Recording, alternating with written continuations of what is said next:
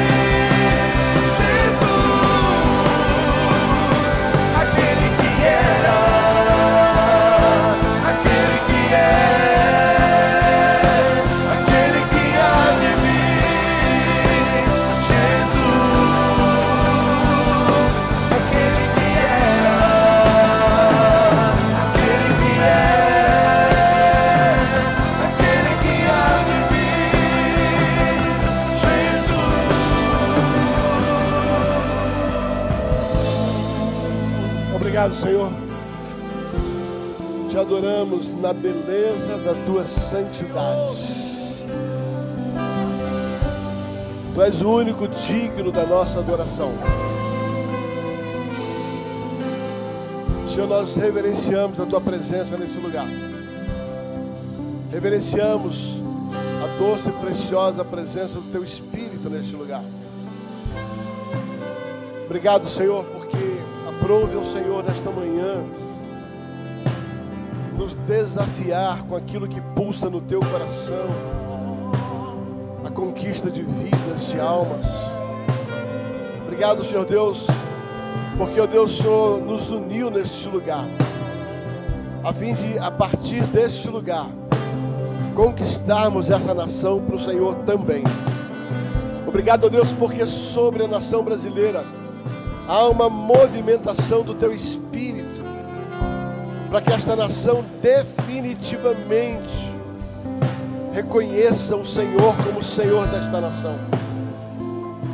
Te agradecemos, ó Deus porque entendemos que há focos, focos de unidade, mas esses focos precisam se unir, transformar.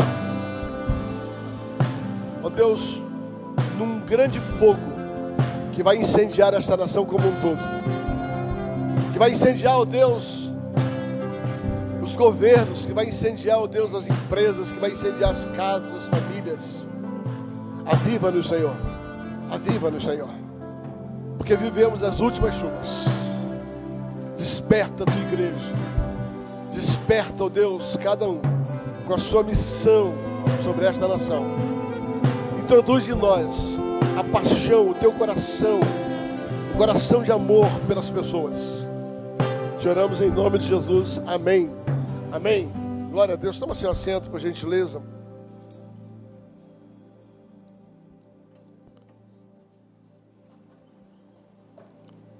Amém, queridos. Pastor Eibe, por gentileza, Pastor Eibe tem sido para todos nós, sem exceção nenhuma, uma referência de alguém que tem um coração pastoral, alguém que Deus confiou algo sobre esta nação, tem impartido sobre esta nação. Particularmente, eu tenho sido muito tocado, muito influenciado pelas suas mensagens.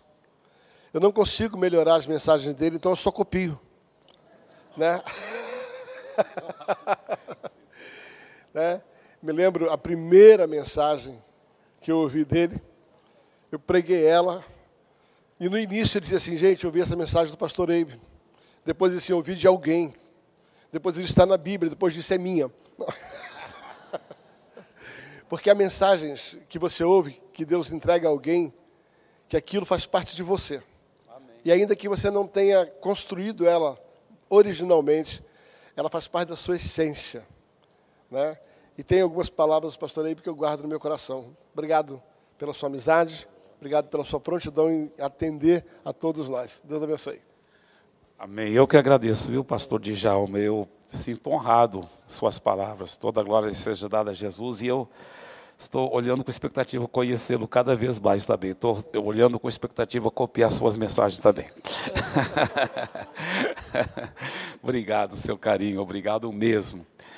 E como nós já fomos super abençoados, né, com a palavra do apóstolo Sinomar, foi tão preciosa, tão, tão maravilhosa. Glória a Deus. E como sinto honrado estar aqui com meu querido filho Marcílio, um missionário, um homem de Deus, empresário, e também é, ver amigos preciosos que eu amo demais. Eu não sei se o, o pastor Marco Yamin está aí em algum lugar, amém. E o pastor amado, um amigo tão precioso, e também o pastor Luiz Hermínio, que é, também espero conhecer cada vez mais, porque tenho ouvido tantas coisas poderosa e preciosa sobre a vida e ministério dele. Queridos, eu, eu uh, tive o, o, o, último livro que eu escrevi foi esse aqui, ó, Meu Amigo Espírito Santo, e eu quero só falar um pouco sobre esse livro. Na realidade, eu tenho visto assim Deus usando esse livro de uma forma tão preciosa. Nós, eu e minha esposa temos ouvido tantos testemunhos acerca desse livro. E o que, que também tem me alegrado muito são muitos e muitos e muitos jovens. Né? Eu lembro de. Eu poderia te contar algumas histórias, mas vou só contar duas histórias aqui. Eu lembro de um rapaz que, que ele falou assim, depois do culto, ele comprou o livro à noite né, e ficou lendo até sete horas da manhã, que a vida dele mudou. E eu tenho ouvido tantos testemunhos. E sabe, queridos, pensa bem na sua vida o que, que é o mais importante para o cristão? Para o não cristão, o mais importante é conhecer Jesus. Mas para o cristão, na minha opinião, o mais importante é ter um relacionamento com o Espírito Santo, é crescer em intimidade com Ele. A Bíblia fala que ele que anda no Espírito jamais vai satisfazer os desejos ilícitos da carne. É, o, o, segredo todo é ser guiado por Ele, é, é, aprender a ouvir a voz dEle, ser cheio dEle. Então a vida da gente muda quando você começa a cultivar um relacionamento com o Espírito Santo, sua vida muda. E eu, eu recebi um WhatsApp do daquele master coach, né, do Paulo Vieira, que inclusive é cristão, ele falou: Eibe, minha vida mudou depois que eu li esse livro, e se tornou, foi impactante. Eu tenho ouvido tantos testemunhos, tem sido muito, muito legal. E eu não sei, pastor Djalma, eu acho que você não tem ainda, né? Deixa eu te dar de presente esse aqui, tá? De coração, tá bem? Te amo, viu?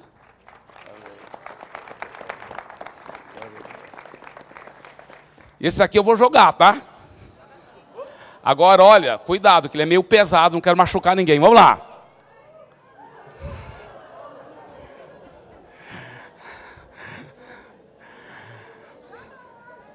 Eu não tenho mais nenhum aqui. Amém. Queridos, é, eu, eu, eu acho, é tão lindo, apóstolo Djalma, ver os cristãos unidos de tantas diversas igrejas e denominações. Isso é tão lindo que o Espírito Santo está fazendo. É algo fenomenal. Eu tenho ido de uma cidade para outra, em um tipo de evento para outro, e tenho visto esse tipo de coisa acontecendo. É lindo, lindo, lindo demais. É, eu vi uma história né, que, que, de um cara que sofreu um naufrágio, ele foi o único sobrevivente do naufrágio, nadou e é, chegou numa praia, dormiu durante a noite.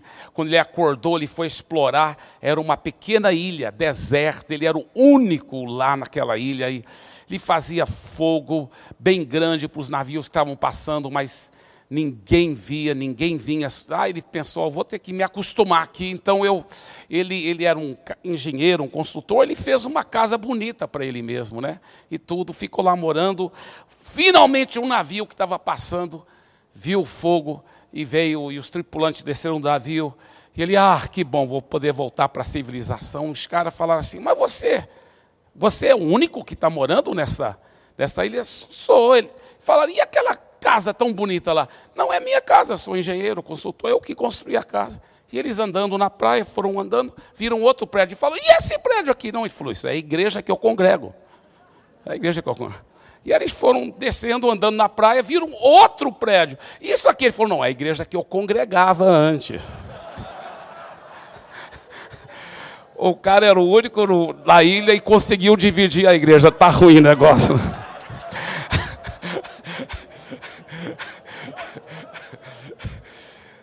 Mas o Espírito Santo está fazendo o inverso, né? Está unindo as igrejas em nome de Jesus, na unidade, no amor, no carinho.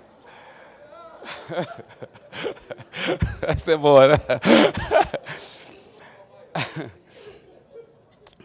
Eu quero iniciar com uma pergunta que talvez você já sabe ou você pensa que sabe, tá? Por que que Moisés não entrou na terra prometida? Por que, que ele não entrou na terra prometida? Eu vou fazer outra pergunta aqui também. Qual o maior segredo da vida cristã? Bem, pastor Eibe, você acabou de falar intimidade com Deus, intimidade com o Espírito Santo. Sim. E qual o maior segredo para um ministério cristão?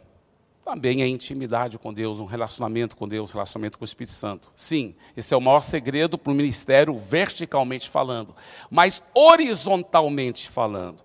Qual é o maior segredo para o ministério? Deixa eu falar uma coisa. Eu acredito de todo o meu coração que a mesma razão porque Moisés não entrou na terra prometida é porque ele não praticou esse maior segredo horizontal para o ministério. Tá? Nós vamos chegar lá e vamos ver por quê e qual é esse segredo. Mas vamos aprofundar na história aqui de Moisés a partir de Números capítulo 20, versículo 2. Números capítulo 20, versículo 2 a 5.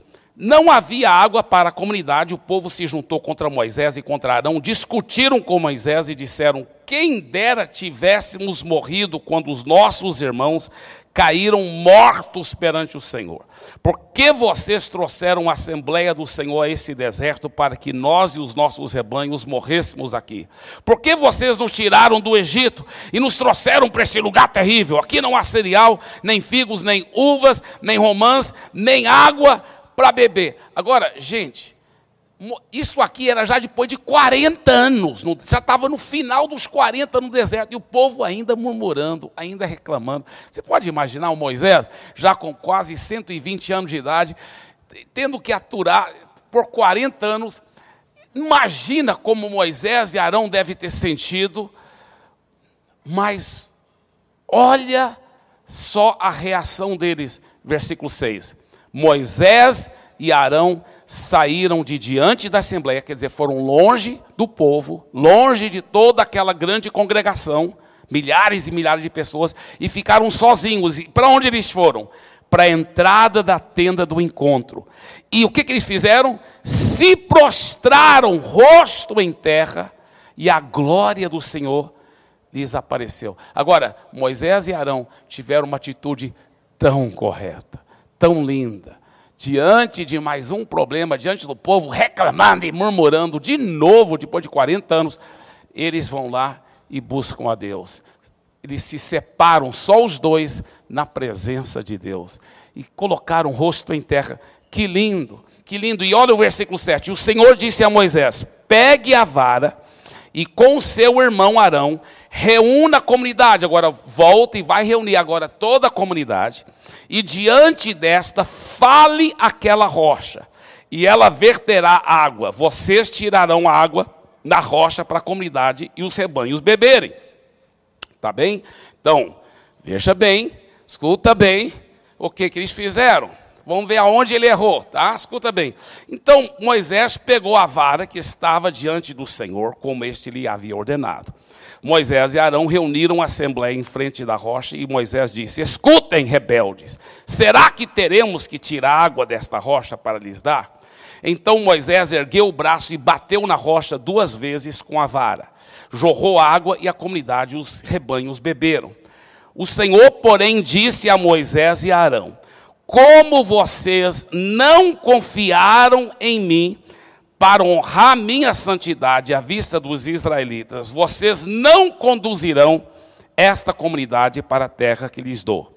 Na revista atualizada, que na realidade, nesse versículo, no hebraico, é mais perto do original, ele diz assim: Mas o Senhor disse a Moisés e a Arão: Visto que não crestes em mim, para me santificardes diante dos filhos de Israel, por isso não fareis entrar este povo na terra que lhe dei. Agora, existem diversas teorias por que Deus disse que Moisés não poderia liderar o povo para dentro da terra prometida. Uma das teorias diz assim: olha, é porque ele bateu na rocha, em vez de, de, de falar na rocha, porque isso é simbólico, a rocha é Cristo, Coríntios, 1 Coríntios, fala que a rocha era, é, que o seguia era Cristo, e Cristo só pode ser crucificado uma vez, segunda vez era só para falar com a rocha, não para bater, porque não pode ser crucificado mais do que duas vezes. Uau, teoria muito legal e até é, é simbolicamente verdadeiro. O problema é que é, a Bíblia fala que o Senhor disse, visto que não crestes em mim, para me santificar diante dos, dos olhos de Israel. Então era alguma coisa que ele fez diante dos olhos de Israel, que foi óbvio para o povo de Israel que, que, que alguma coisa errada diante dos olhos. O povo de Israel nem sabia que aquela rocha representava Cristo. Então não era isso. Outra, outras pessoas falam, não, porque ele bateu duas vezes na rocha, né? Cristo não pode ser crucificado duas vezes. Não, também não era isso. Aí, a teoria que eu sempre acreditei, desde pequeno, era porque ele desobedeceu a Deus. Deus falou para ele falar com a rocha, ele não falou, ele bateu na rocha. Eu sempre achava isso. Sempre achava, não acho mais. Vou te mostrar pela Bíblia que não foi essa a razão. Não foi pela desobediência. Foi errado que ele desobedeceu? Foi muito errado que ele desobedeceu. Só que Deus é um Deus misericordioso e, e, e, Moisés era super íntimo com Deus. Ele com certeza pediu perdão a Deus e, e, e Deus teria deixado ele entrar na terra prometida.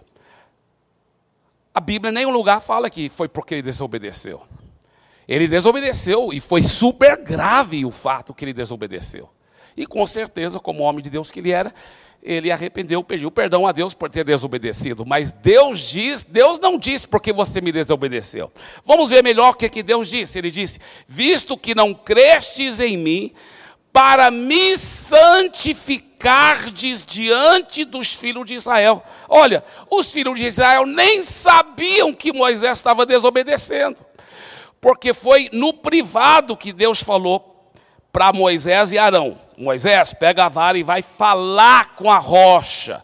O povo não sabia que Deus tinha mandado Moisés falar com a rocha. Da outra vez Moisés tinha batido na rocha e a água verteu. O povo simplesmente estavam pensando que, que Deus falou para Moisés de novo bater na rocha. Então, diante dos, do povo de Israel, eles nem sabiam que Moisés estava desobedecendo. E foi alguma coisa errada que ele fez diante do povo. Porque olha a razão que Deus disse que não entrou na terra prometida foi essa: olha, visto que não crestes em mim, para me santificardes diante, diante dos filhos de Israel. Então foi alguma coisa errada que, que Moisés fez diante do povo de Israel. O que, que ele fez? Que o povo, diante do povo, que foi óbvio que foi errado. E isso o impediu de entrar na terra prometida. Tá. Interessante. Alguém falou assim: olha, é por causa do jeito que ele falou. Olha, olha, que isso, olha o que é, Moisés falou, né? Ele disse: escutem, rebeldes, será que teremos, quer dizer, eu e Arão, teremos que tirar água dessa rocha para lhes dar? Foi isso, foi o orgulho. É porque ele disse: nós vamos estar tá tirando água da rocha. Essa é a razão que não pôde entrar. Também não é, irmão. Também não é, sabe por quê? Foi Deus. Moisés só estava repetindo o que Deus disse. Olha que, olha que Deus havia dito. Ele, Deus havia dito o seguinte: pegue a vara e com seu irmão Arão reúna a comunidade e diante desta fale aquela rocha e ela verterá água. Vocês, você e Arão, tirarão água da rocha. Vocês vão tirar a água da rocha para a comunidade dos rebanhos beberem. Então Moisés só estava repetindo o que Deus falou. Eu e Arão não vamos. Será que vamos ter que tirar água da rocha? Foi Deus que falou, vocês tirarão. Então não foi nada errado aí também. Não foi nada de, de orgulho. Será que nós. Não, Deus já tinha falado, vocês que vão tirar água, e Moisés só repetiu o que Deus estava falando. Então o que, que foi que ele fez errado? Então vamos ver. Vamos ver, vamos aprofundar um pouco mais aqui. Olha, ele diz: Não crestes em mim, a razão que você não vai entrar na terra prometida, não, nem, nem, era, nem só Moisés, era Arão também, você, porque vocês você não crestes em mim para me santificardes diante dos filhos de Israel. Vamos falar sobre essa palavra santificar. Como que ele não santificou a Deus diante do povo, tá? Deus fala: o seu erro é porque você não me santificou diante do povo. Você não me santificou. Lembre-se, o povo nem sabia que Moisés estava desobedecendo a Deus. Então não foi o fato dele estar desobedecendo. Era alguma outra coisa que ele fez, que ele não santificou Deus diante do povo. O que, que foi? O que, que foi? Vamos olhar aqui. Essa palavra santificar no, no hebraico, kadash, que quer dizer separar a parte, consagrar, santificar, preparar, dedicar, ser consagrado, ser santo, ser santificado, ser separado. Olha só, também está no dicionário hebraico, ser colocado à parte, apresentar-se sagrado ou majestoso e ser honrado. Deus falou: Você não me separou à parte, você não me apresentou como majestoso diante do povo, você não soube me apresentar como majestoso diante do povo, e é por isso que você não vai entrar na terra prometida. Vamos aprofundar um pouco mais. A santidade de Deus, sempre no Velho Testamento e no Novo, é ligada à glória de Deus. Levítico 10, 3, e falou Moisés a Arão: Isto é o que o Senhor disse: mostrarei a minha santidade naqueles que se cheguem a mim, e serei glorificado diante de todo o povo. Quer dizer, a minha glória vai resplandecer quando eu sou santificado, quando eu sou separado a, como majestoso, separado do ser humano, tá? Agora, vamos aprofundar mais nessa glória. Então ele disse, Êxodo 33, 18 a 19: Rogo-te, Moisés está pedindo para Deus, mostra-me a tua glória. Agora, olha o que, que Deus responde: respondeu-lhe, farei passar toda a minha bondade diante de ti, e te proclamarei o nome do Senhor. Terei misericórdia de quem eu tiver misericórdia, e me compadecerei de quem eu me compadecer. Olha só, separando Deus como majestoso, é mostrando a glória dele. E qual é a glória dele? É um Deus cheio de bondade, um Deus cheio de compaixão, um Deus cheio de misericórdia. Tá? Êxodo 34, 6 a 7, e passou diante de Moisés proclamando: Senhor, Senhor, Deus compassivo e misericordioso, paciente por favor, diga em voz alta, paciente. Cheio de amor e de fidelidade, que mantém o seu amor a milhares e perdoa a maldade. Por favor, diga: perdoa a maldade. E perdoa a rebelião. Diga: perdoa a rebelião o povo estava sendo muito mal, muito rebelde, mas é um Deus que perdoa a maldade, perdoa a rebelião e o pecado. Contudo, não deixa de punir o culpado, castiga os filhos e os netos pelo pecado de seus pais até a terceira e quarta gerações, que guarda misericórdia em o quê? Mil gerações, diga mil gerações. Que perdoa a iniquidade, a transgressão e o pecado. Agora, volta para o texto visto Moisés, Deus disse a Moisés e Arão, não foi só para Moisés, foi para os dois, visto que vocês, né, vós, não crestes em mim para me santificardes diante dos filhos de Israel, por isso não fareis entrar este povo na terra que lhe dei. Na realidade, é isso. Moisés, no momento, ele não, diante do povo de Israel, ele não apresentou Deus, ele não santificou Deus diante do povo, ele não apresentou Deus como majestoso, como bondoso, como misericordioso, com, que perdoa a rebelião, ele não representou um Deus assim. O que, que foi que ele fez errado? Olha o que ele disse. Vamos ver o que, que ele disse. Olha só, ele disse, ele disse, Ouvi agora, rebeldes. Porventura, faremos sair. Então, ele, ele falou algo que não era para ter falado. Você fala, ah, mas eu não sei se essa foi a razão. A própria Bíblia fala que foi porque ele falou coisa que não deveria falar. Você sabia disso? Olha o livro de Salmos, Salmo 106 versículo 32 a 33. Depois, nas fontes de Meribá, o povo fez com que Deus ficasse irado. E quem sofreu por causa disso foi Moisés. Eles fizeram com que Moisés ficasse tão irritado que ele disse coisas que não devia. Olha só. Mas, quando você aprofunda aqui no hebraico, ainda é mais forte. Na, na revista atualizada fala assim: que ele disse coisas irrefletidamente. Mas no hebraico é mais forte. A palavra lá é batar. Que ele disse coisas batar. Ou seja, falar duramente ou com raiva. Então, o livro de Salmos 106 diz que a razão que Moisés não entrou na terra prometida é porque ele falou duramente ou com raiva. Cara, Moisés era o homem mais manso da terra.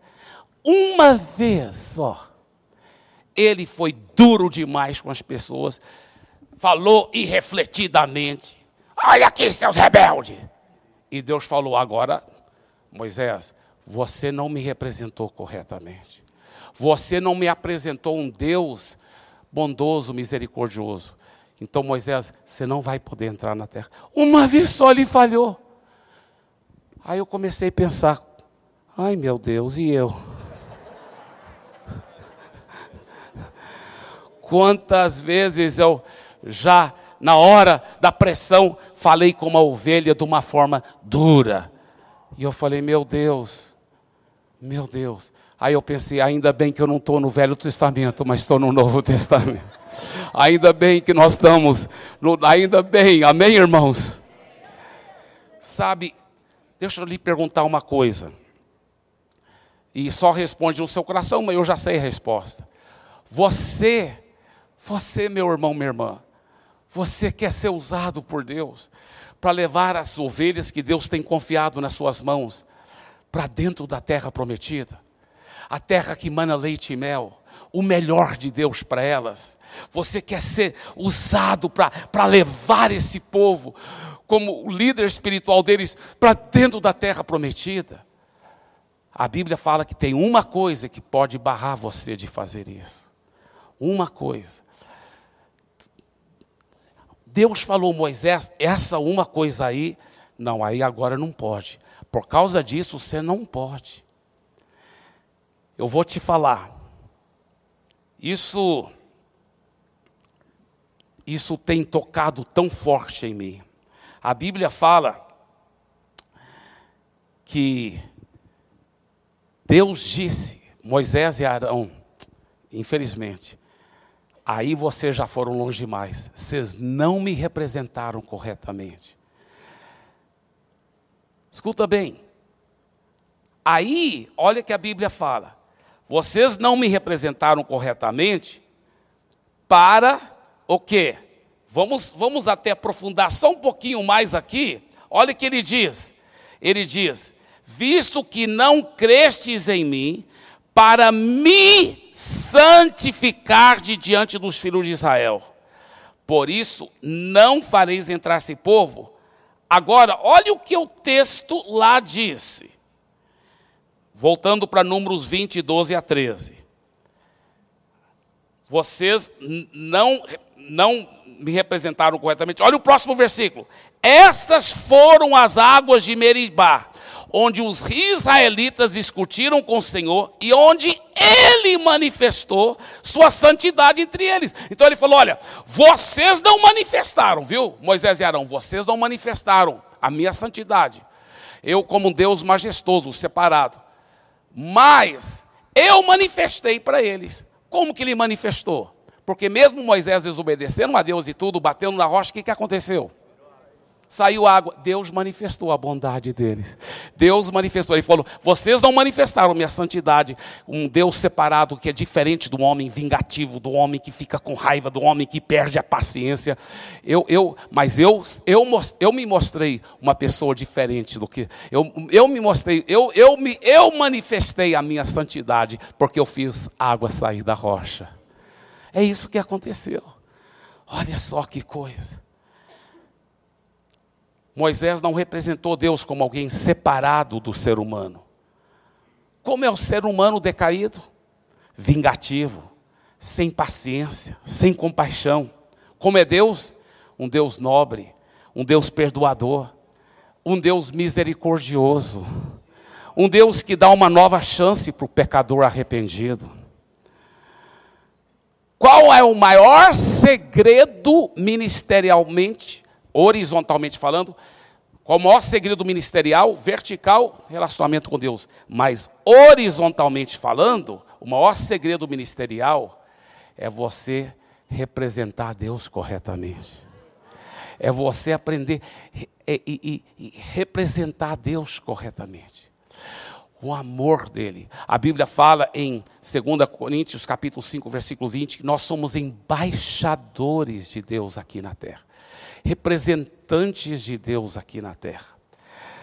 Agora, eu comecei a meditar mais profundamente nisso e pensei assim: por que que muitas vezes nós não representamos a Deus corretamente?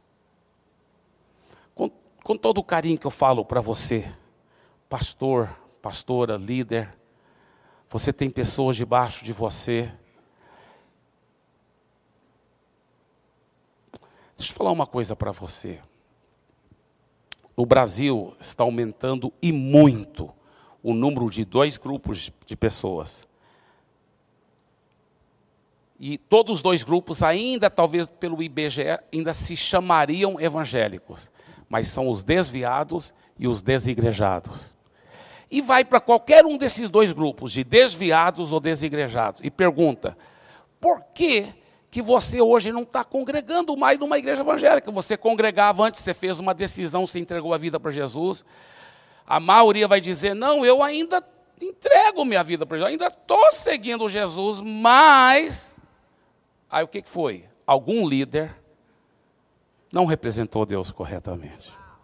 Algum líder não representou Deus corretamente. Meu irmão, o que tem de pessoas feridas, machucadas. Eu cheguei numa cidade no Brasil, não foi São Paulo, foi outra cidade. Eu, eu cheguei lá para pregar e o povo que tinha me levado do aeroporto para o hotel, né? Chegamos no hotel e o cara lá do hotel, que trabalha no hotel, né? Pegando as malas, foi pegar as malas e tudo.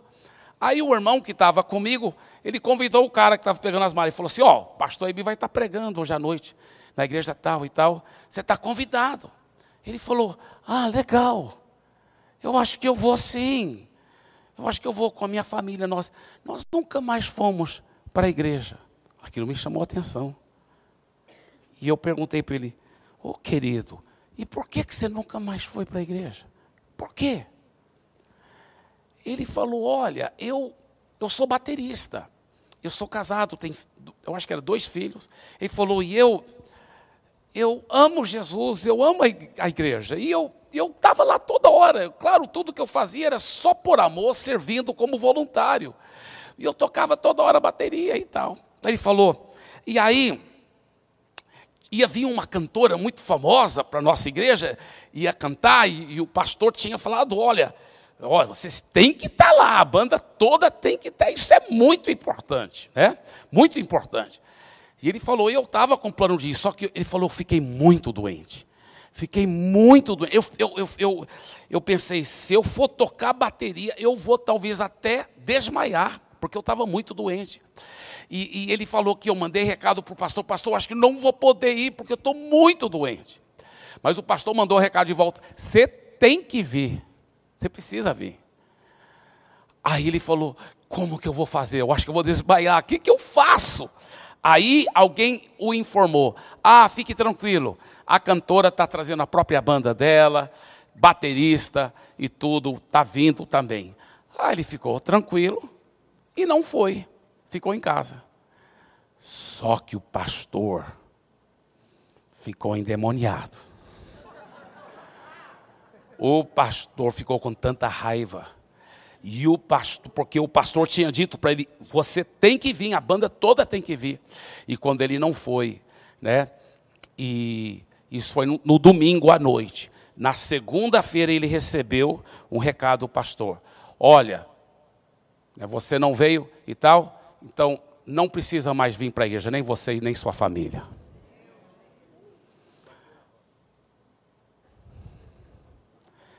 Quem tem um pastor desse não precisa do diabo.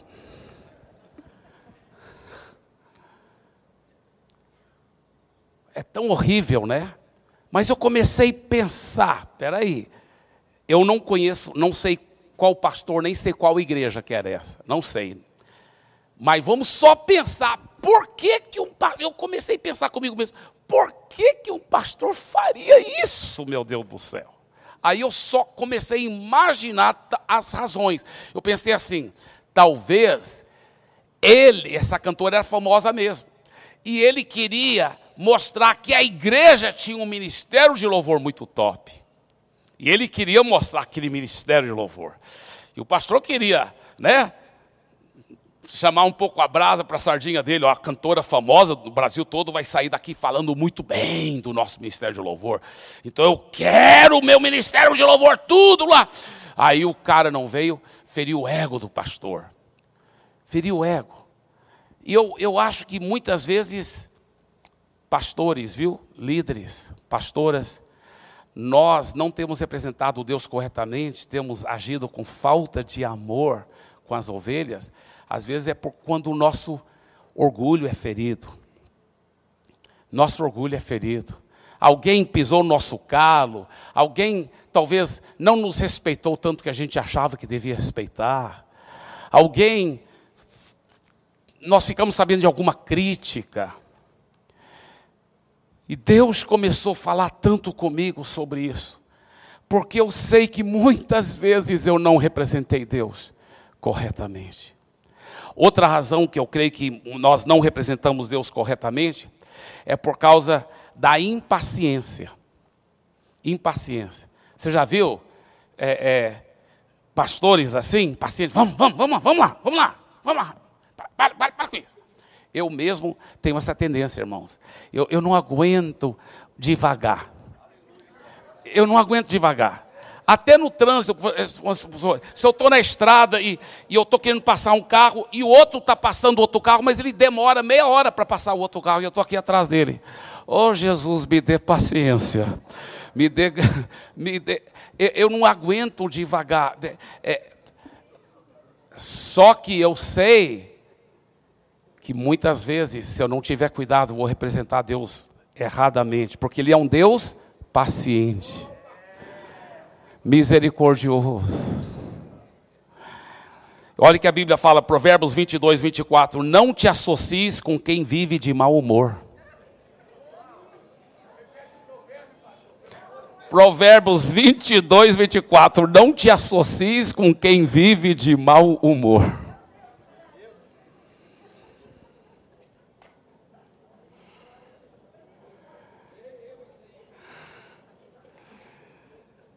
Outra razão que nós não representamos Deus corretamente é por causa de uma liderança insegura. Você já viu aquele pastor que é inseguro? Ele talvez já foi traído no passado e toda hora ele está com medo. Tem algum traíra aqui? Ele está tudo inseguro. Ele não tem segurança na sua liderança. Ele não tem segurança na sua liderança. Eu achei engraçado eu, eu conto isso só porque eu acho tão engraçado, mas para mostrar algo que acho interessante. Tem um, uma igreja que estava. Ah, foi né, na cidade. Eu, hoje eu pastoreio aqui em São Paulo, mas eu não vou te falar qual cidade que eu estava. E naquela igreja, naquela cidade, uma igreja começou a crescer muito. Ela tinha começado e estava crescendo, bombando, bombando, bombando. Aí dois empresários conversando, um era da nossa igreja, um de uma outra igreja. E os dois conversando, e o empresário da outra igreja falou assim: a paz, qualquer membro da nossa igreja que até visita, qualquer jovem da nossa igreja visita, ele é disciplinado. Até visita aquela igreja que está crescendo muito. Aí o empresário da nossa igreja falou assim: engraçado, o nosso pastor, né? Ele até manda a gente visitar, ele já mandou vários de nós, vai lá visitar, vamos aprender com eles, vamos crescer junto. Aí o, aí o, o outro empresário olhou para ele e falou assim: rapaz, seu pastor, né? Acredita muito em vocês, hein? Acredita muito em vocês. Aí o empresário parou, pensou um pouco e falou assim: ah, não sei, eu, eu acho que ele acredita muito nele mesmo. Ele sabe o que ele está fazendo, tem um ministério e está seguro. Agora, claro que é em Deus que a gente acredita, mas Olha, eu vou te falar uma coisa: quando você escolhe a se humilhar para aprender com os outros, Deus vai exaltar, Deus vai crescer seu ministério. Não tem que ser aquele líder inseguro, qualquer coisa. Ah, igual o rei Saul. Lembra o rei Saul? Ficava sentado no trono com o quê? Com a lança na mão. Qualquer um aqui, ó, cravo na parede. É, aquela insegurança, aquele medo. E aí, claro, não vai representar Deus, vai acabar falando coisas que não deve, não é mesmo? Aquela pessoa que fala assim, ai, ele passa, ele não fala isso, mas passa essa impressão. Ai de alguém que me contradiz aqui nessa igreja. Você não sabe o que eu sou capaz. Você já viu líder, às vezes, pastor, irmãos, ou às vezes pastora, ter ataque de raiva? Se não puder dizer amém, pelo menos diga ai, amém.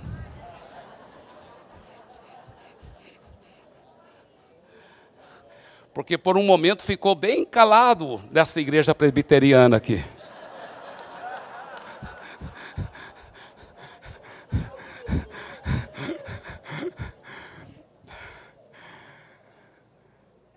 Querido, imagina um ataque de raiva, uma coisa, que louco, que coisa triste. Igual eu vi uma história de um, de um filho de pastor pequenininho que terminou o culto, ele estava lá pegando aqui no púlpito, assim, arrastando o púlpito. E a mãe chegou lá e falou assim, ele, porque ele era o filho do pastor, né? E a mãe dele chegou lá e falou: Meu filho, o que, é que você está fazendo? Ele falou: Quero levar para casa. Ela falou, mas por que você quer levar para casa? Ele falou, porque quando o papai está atrás do púlpito, ele é tão amoroso. Mas chega em casa e vira o demônio. Agora, queridos, quantas pessoas, quantos líderes têm representado Deus assim, incorretamente, sendo grosseiro, sendo duro com seus membros, falando firme, e, e, eu até ouvi, já ouvi desculpas de pastores que falam assim: não, olha, eu concordo com você, pastor, a gente tem que ser amoroso, misericordioso, mas tem certas pessoas, você não concorda comigo, pastor? Tem certas pessoas que a gente tem que ser duro mesmo com elas. Na minha Bíblia, quando Paulo está escrevendo lá em Tito, para os pastores e líderes, ele diz: seja manso para com todos, seja brando para com todos. E todos, no, no grego, última vez que eu olhei, ainda quer dizer todos.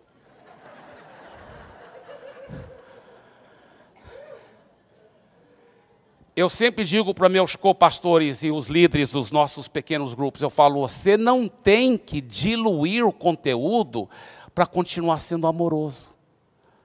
Você pode falar, é, você não vai passar a mão por cima dos erros, mas você vai falar com tanto amor que a pessoa nunca vai poder te acusar por falta de amor, de falta de amor. Sabe, qualquer cirurgia funciona melhor que se tiver anestesia. Se você tiver muito amor, aí você pode falar conteúdo. Você não tem que diluir o conteúdo. Você pode corrigir. Mas se você fizer com muito, muito amor, a pessoa sai da cirurgia rindo. Não senti nada. E melhor, ela foi curada, tratada, corrigida. Eu vou te falar. Eu vou estar te contando um pouquinho dos meus erros daqui um pouco. Mas deixa eu te falar uma coisa. Sabe, não adianta, queridos. Nós, sabe, é, é, muito feio, e especialmente nós homens, porque, por isso que eu vou falar mais com nós homens aqui agora, viu? Nossa tendência muitas vezes é ser muito grosso em casa e tal, e ainda a gente quer ser pastor e, e ser duro com a esposa, ser duro com, com os co-pastores. Tem co-pastor aí que, meu Deus do céu, que ele já sofreu dos seus líderes. Que coisa. Né? Igual aquele menino chegou para a mamãe e falou: Mamãe, da onde viemos? Ela falou: O que você quer dizer da onde viemos? Ele falou: Não, é a gente é nossas origens. Ela falou: Mas meu filho, você já sabe nós somos descendentes de Adão e Eva que foram criados por Deus. Ele falou, mas o papai disse que nós somos do macaco. Ela disse, ó, oh, uma coisa é a família do seu pai.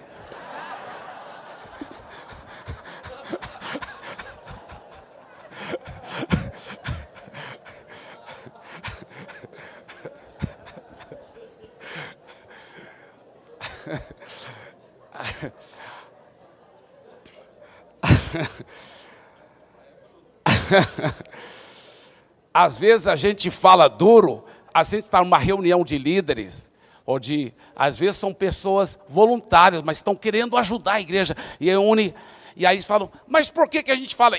E, e para não ficar, né, para não, para acabar logo com o assunto, que a gente quer que a nossa ideia prevaleça, a gente fala duro. Não, porque para cortar logo o assunto, para intimidar a pessoa. A gente fala de uma forma dura, abafa, em vez de falar, ah, vamos conversar sobre sua ideia. Talvez sua ideia é melhor do que a minha. Vamos dialogar. Uau, é tão legal. Sabe, muitos pastores, as igrejas não crescem muito mais, porque eles não estão sabendo aproveitar da sinergia que tem de uma equipe que trabalha junto. Eu acho tão lindo o que o Bill Hybels disse, ele disse, a realidade é que se você tiver a equipe junto, e todos tendo essa liberdade de se expressar, e você trabalhar junto diante de Deus, não existe impossibilidade.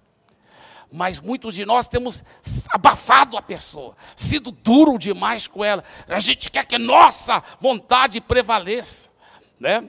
Então isso não adianta, não adianta, não é assim que a gente vai vai liderar, não é intimidando a pessoa, sendo duro com ela, mas sim aprendendo a ouvi-la. Outra razão que eu creio que nós não temos representado Deus corretamente é por causa da manipulação emocional. Você já viu aquele tipo de pastor? Eu faço tanto por cada um de vocês. Quem que você era antes de mim? Você me deve, só Deus sabe o preço que eu pago pela sua vida. Só eu que faço tudo nessa casa, né, disse alguns.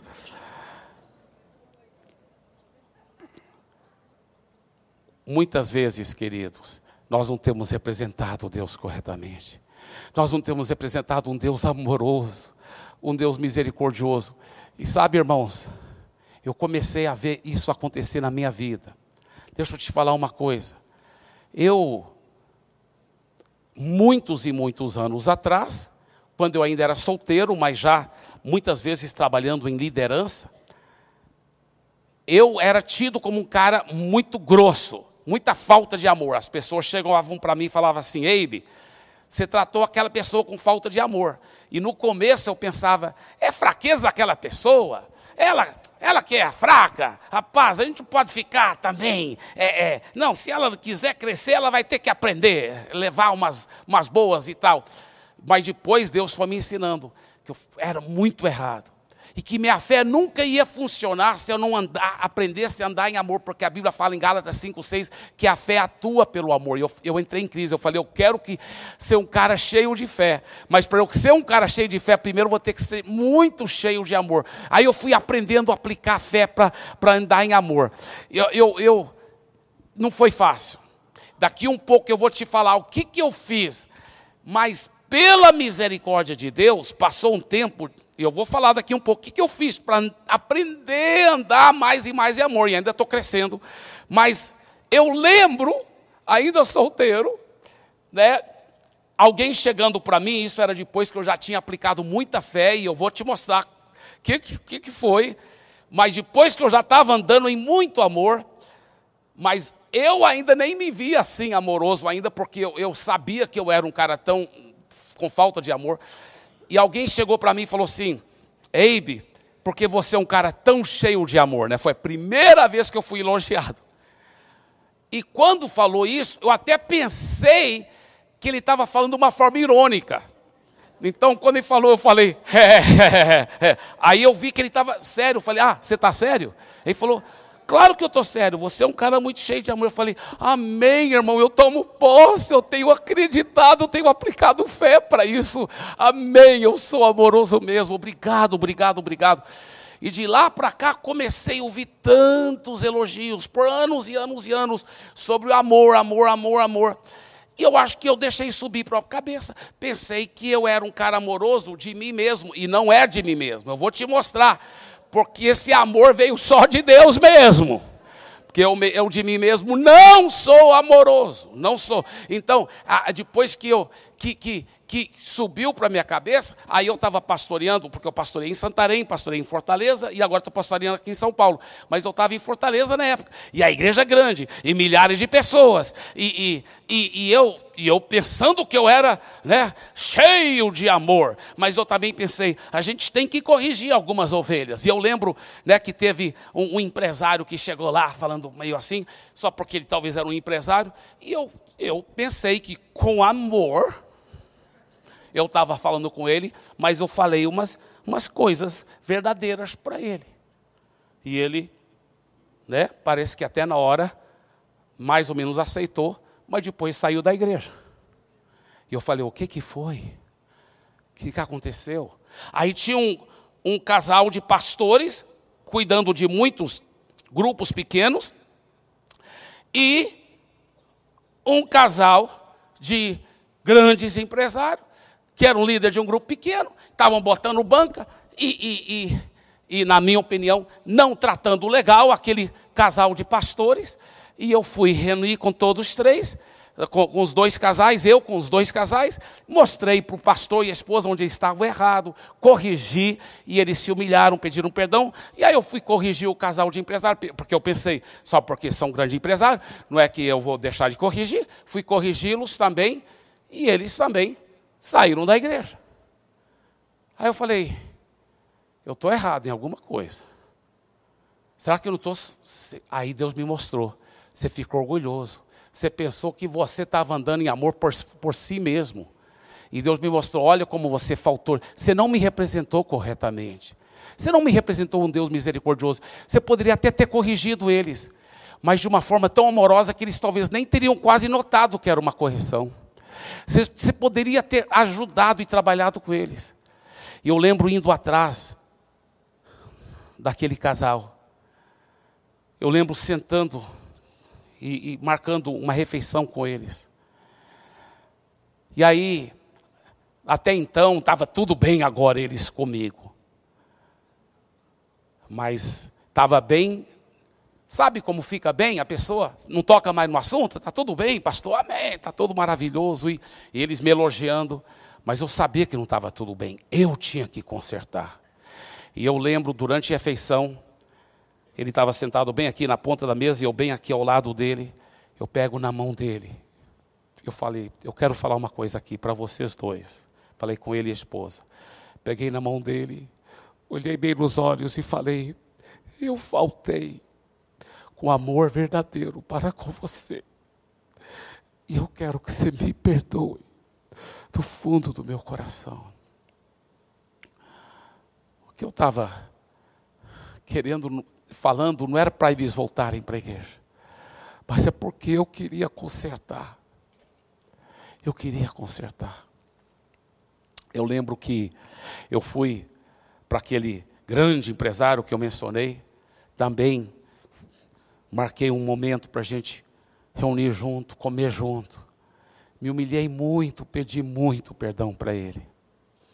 Ele também me perdoou. E ver depois esse casal se unir a mim de uma forma tão forte, tão preciosa, querendo até mudar para São Paulo para estar junto com a gente. E eu lembro esse esse esse empresário, né, que tinha saído da igreja. Eu já não, nem estava morando mais em Fortaleza, eu vim pastorear em São Paulo, mas e eu fiquei só amando, amando, me humilhando. E um dia ele me liga lá de Fortaleza, pastor, o senhor tem que ser o primeiro para saber. Mas eu e minha esposa, nós, nós queremos voltar para a igreja o senhor nos perdoa? Eu falei, não, cara, eu sempre falei para vocês, eu que fui errado. Eu que pedi perdão para vocês. Vocês que me perdoaram. Deixa eu te falar uma coisa. Quando você vai atrás e pede perdão, você pode representar a Deus corretamente, com amor. Pastor, como andar nesse amor. Deixa eu só falar uma coisa aqui. Olha só que coisa forte que a palavra de Deus fala aqui. Olha só. Visto que não crestes em mim para me santificar diante dos filhos de Israel. Deus fala para você me representar como Deus majestoso, misericordioso e compassivo diante do povo de Israel. Leva fé. Ele falou: "Viste que não crestes em mim". É pela fé que a gente representa Deus. É pela fé que a gente vai andar nesse tipo de amor. Lembra quando Pedro perguntou para Jesus: a, a gente pode perdoar só. Perdão, isso aqui é um momento de oração lá, que eu participo nosso grupo de oração. Mas não vou poder participar agora, porque eu estou pregando.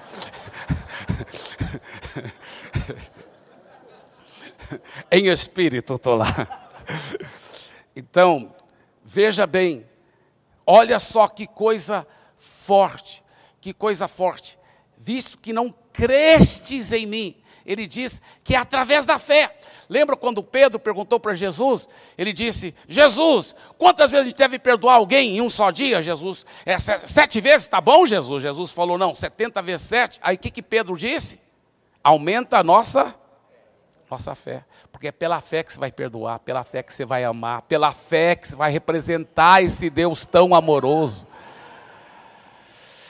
Então, eu lembro que eu aprendi isso, que é pela fé andar em amor. Sabe o que, que eu fiz? Eu comecei a fazer achar todos os versículos na Bíblia que me garantiam que em Cristo eu era cheio de amor.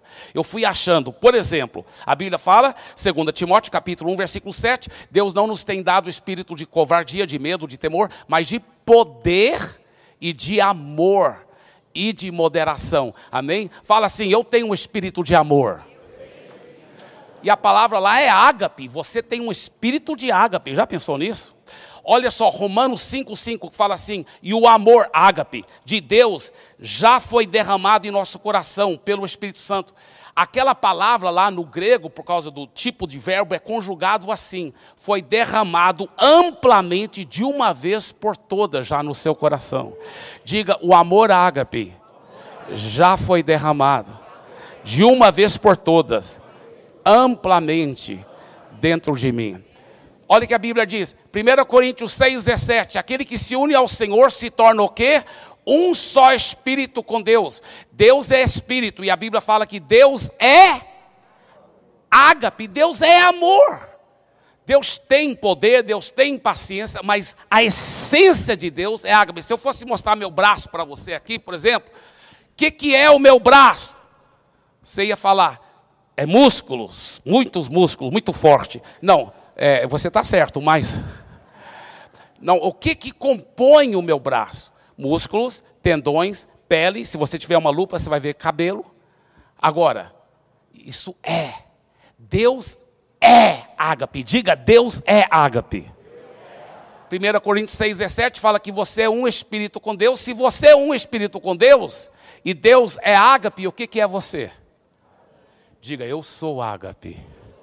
Aí eu comecei a fazer isso, irmãos. Eu comecei a tomar posse dessa realidade, porque todas as promessas de Deus, elas são apropriadas pela fé. A Bíblia fala em Hebreus 6:12 que é: "Não sejais preguiçosos, mas imitadores daqueles que pela fé e a perseverança, tome posse da promessa. E eu comecei a aplicar fé e perseverança e declarar: Eu sou o ágape de Deus, eu estou cheio do amor ágape. E eu peguei 1 Coríntios 13, lá fala que o amor é paciente, o amor, etc, etc, etc. Eu peguei aquela lista lá, o amor não se ressente do mal. E eu comecei a declarar: Eu sou amor ágape, então eu sou paciente. Eu, sou... eu fiquei declarando dia após dia, após dia, após dia, após dia. E aí, quando a primeira pessoa me elogiou, eu falei: Yes, está funcionando. E eu fiquei declarando. E, e, Deus tem, tem me ensinado que a gente tem que ficar tomando posse, andando nesse amor. Diga, eu sou o amor ágape. Diga, eu posso sim representar Deus corretamente. Diga de novo, diga com fé e autoridade. Diga, eu posso sim representar Deus corretamente. Agora, deixa eu só mostrar mais uma coisa aqui muito interessante. Deus quer que você saiba andar perto de pessoas que vão te encorajar a andar nesse amor. Já pensou de uma coisa? Por que, que Arão também foi barrado? Já pensou nisso? Arão não falou para o povo de Israel, ei aí, seus rebeldes. Foi Moisés que falou. Por que, que Arão também, Deus falou, oh, Moisés, você e o Arão não vão poder entrar na terra prometida. Sabe por quê? Porque Moisés e Arão estavam lá quando Deus deu as instruções. Vai lá, fala com a rocha e a rocha vai verter água. Aí os dois chegaram lá. Sabe o que, que eu acho que aconteceu? O Arão ficou falando: rapaz, esse povo é rebelde. Instigando, sabe, o tigre dentro de Moisés. É, esse povo, eu, eu não sei como você aguenta, Moisés, que esse povo é demais. Aí Moisés, ah, seus rebeldes! Então não foi só ele que não pôde entrar na terra prometida, Arão também não pôde. Muitas vezes a esposa faz isso com o marido.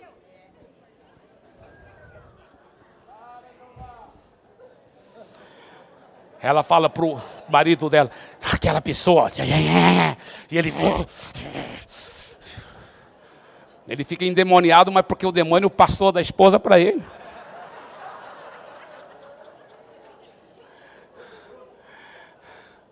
Às vezes é um co-pastor, é um arão da vida, um braço direito. Então, o que nós queremos fazer é encorajar. Imagine se Arão tivesse falado: calma, Moisés, vamos representar Deus corretamente.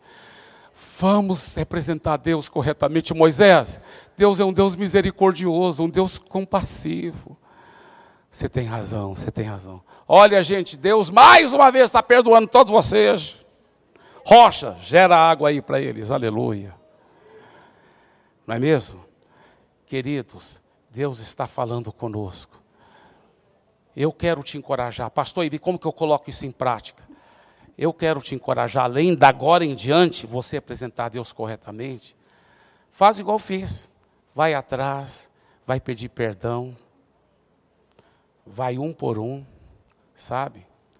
E, e, e tem mais, agora em diante, Procura representar Deus no seu ministério corretamente. Um Deus amoroso, um Deus misericordioso.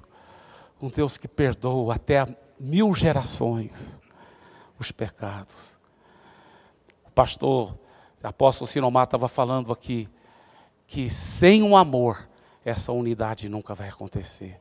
E esse tipo de amor que eu quero encorajar, porque é pela fé, é pela unção que a coisa cresce e rompe, mas para ela continuar crescendo e para ela continuar grande e forte, é só pelo amor, é só pelo ágape. Fique em pé, por favor.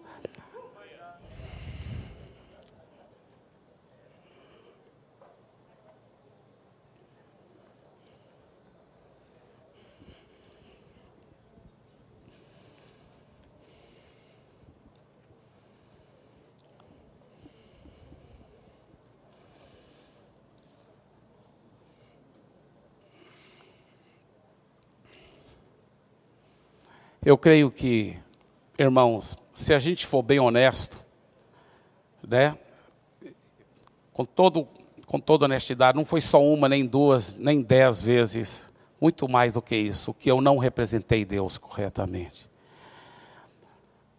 Mas uma das coisas que eu tenho aprendido a fazer é me humilhar, pedir perdão, ir atrás, um por um e Deus tem revertido o quadro de uma forma tão linda. E eu quero, eu, eu quero hoje convocar cada pessoa aqui para um profundo e santo e, e forte arrependimento na presença de Deus. Eu creio que nenhum de nós somos tão orgulhosos a pensar que nós sempre representamos Deus corretamente, que sempre fomos amorosos como devíamos ser, sempre representando o Deus misericordioso. Então todos nós podemos arrepender na presença dEle.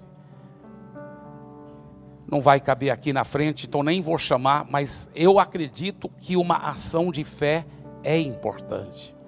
É importante colocar uma ação de fé. Então eu vou pedir que você, nesse momento, se você diz sim, pastor Eibe, eu agora estou arrependendo na presença de Deus e pedindo que Ele, através do seu Espírito, manifeste esse amor ágape que está na minha vida e eu vou colocar em prática. Eu vou, pela graça e misericórdia dEle, procurar realmente apresentar Deus corretamente. Coloque sua mão sobre o seu coração. Coloque sua mão sobre o seu coração e eu quero orar com você, eu quero orar pela sua vida nesse momento. Pai, eu peço por mim em primeiro lugar e por cada um dos meus irmãos e minhas irmãs. Eu oro por nós. Tenha misericórdia de nós. Nos perdoe as vezes que nós não representamos o Senhor corretamente. Pai, tenha misericórdia de nós. Que nós possamos realmente crer no Senhor para te santificar diante do povo. Que nós possamos liberar uma fé viva, tomando posse do amor ágape que nós já somos, que nós já temos em Cristo Jesus. Que nós realmente possamos nunca mais aceitar as mentiras do diabo. Ah, esse é meu jeito. Não, Senhor. Nosso jeito é o jeito do Senhor Jesus. E o jeito do Senhor Jesus é um jeito de amor, de perdão de carinho. Esse é o nosso jeito. Esse é o jeito nosso, porque nós somos co-herdeiros, filhos, e nós somos coparticipantes da natureza divina. Nós, nosso jeito é um de amor, é o de perdão, é de misericórdia, é de compaixão. Diga agora em voz alta, diga obrigado, Jesus, porque a tua palavra não mente Diga, a tua palavra não mente. Eu já sou o amor ágape. Eu tenho esse amor. Diga, eu vou praticar esse amor ágape. Porque ele mora em mim. Eu sou um com ele. Ele é amor. Eu também já sou amor. Eu sou o amor ágape. É a minha nova natureza. E eu tomo posse. Diga, eu ando em amor. E não há impossibilidades. Em nome de Jesus. Amém. E amém, amém. E amém.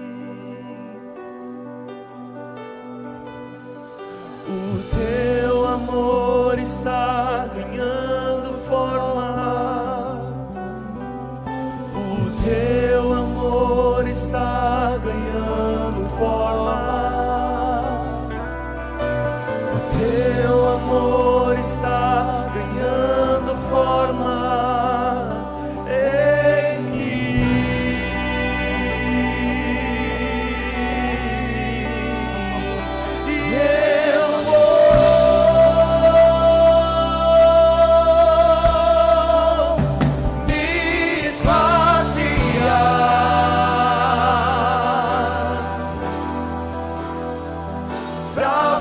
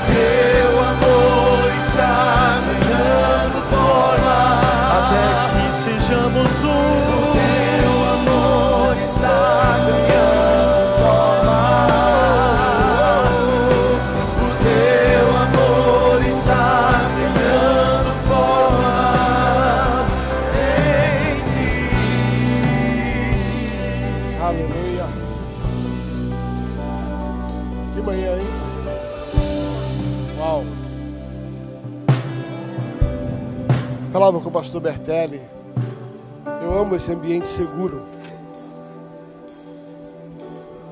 A melhor festa, a melhor festa é aquela que você lembra dela depois que ela termina. Não é só quando você desfruta enquanto ela está acontecendo. É o que aquela festa vai produzir na sua memória. Tem festas que você vai e você esquece delas. Tem festas que você vai, talvez não seja tão impactante, sabe? Não tem tanta firula, tanta coisa. Mas você vai lembrar dela o resto da sua vida. Porque ela causou alguma coisa em você. Louva a Deus, né? Por aquilo que Deus tem feito em nós nesse lugar. Tá? Muito obrigado, Apóstolo Omar, Noemi. Obrigado, Apóstolo Eibe. Preciosos, né? Que manhã preciosa, né? Imperdível. Queridos, nós vamos ter nosso intervalo. Voltamos às 2h30, 14h30. Nós vamos voltar. O pastor Bertelli vai estar aqui conosco. É uma tarde de chapação. Aí o fogo alto e óleo puro. Aí é Jesus, os anjos. Tá? Já pedi o dobro de anjo aqui para ajudar. Principalmente os anjos da segurança. tá? Você pode retornar aqui. Tá? Deixa eu só é, colocar algo para os irmãos. Nós estamos transmitindo ao vivo, né? Como nós enchemos totalmente, então nós estamos transmitindo ao vivo. Se você quiser pegar o seu celularzinho, Verdade de Vida SP no YouTube, tá? Verdade de Vida, reproduza, passa para alguém, tá? Para ser, para ser tocado por aquilo que está sendo feito aqui. Amém? Pai, obrigado por essa manhã, obrigado por aquilo que nós recebemos do Senhor. Pai, obrigado a Deus, porque são verdades tão simples, mas tão profundas. Que, ó Deus, se nos determos nela, e se, ó Deus, de verdadeiramente, genuinamente assentarmos no nosso coração, de vivê-las, seguramente, ó Deus, nós seremos melhor. Nós seremos melhores. E também melhoraremos o nosso relacionamento. E seguramente, a presença e a pessoa do Senhor será reconhecida de maneira que deve ser. Faça-nos embaixadores dignos da confiança que recebemos. Em nome de Jesus. Amém? Amém, querido? À noite, à noite, nós vamos abrir, a bolsa nós vamos abrir às 18 horas. Então, deixa eu pedir algo para você. Tá? É, quando terminar aqui, possivelmente umas 17 horas, nós precisamos que todo mundo saia e tire tudo aqui. Nós temos um grupo de serviço para limpar isso aqui. Eu sei que você gosta de guardar um lugarzinho, gosta de botar. Se você fizer isso, vai ser tirado, vai colocar em outro lugar. Não deixe nada aqui. Às 17 horas vamos fechar o templo. Ok? Vamos ter que fazer uma limpeza, fazer um ajuste para retornar às 18 horas. Amém? Deus abençoe, vá na paz, bom almoço.